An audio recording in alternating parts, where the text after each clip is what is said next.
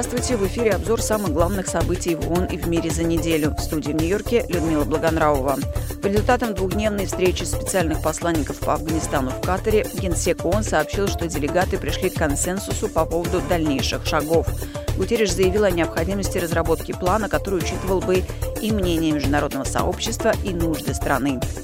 По новым данным Европейской экономической комиссии ООН, усилия по достижению цели устойчивого развития в регионе сталкиваются с препятствиями, связанными с последствиями пандемии COVID-19, изменением климата, войной и экономической ситуацией.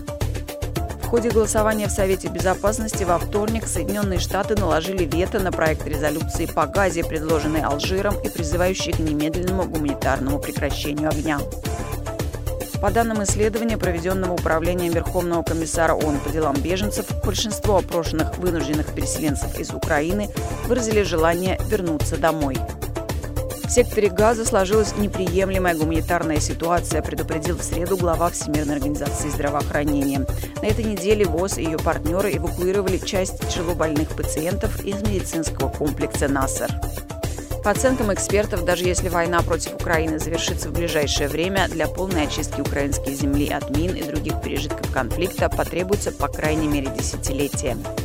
Мониторинговая миссия ООН по правам человека в Украине подтвердила, что с 24 февраля 2022 года война унесла жизни более чем 10,5 тысяч мирных жителей.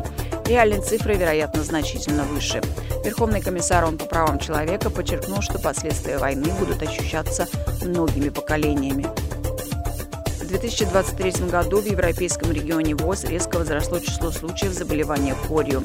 По данным организации, системам здравоохранения региона необходимо в срочном порядке вакцинировать более миллиона детей, пропустивших плановые прививки из-за пандемии пятницу в Нью-Йорке состоялось заседание Совета безопасности ООН по Украине, приуроченное ко второй годовщине полномасштабного вторжения России в эту страну.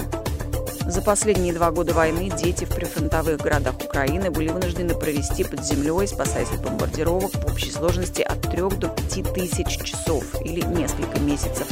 Об этом сообщили в пятницу из ЮНИСЕФ. Это был обзор главных событий за неделю. Всего вам доброго!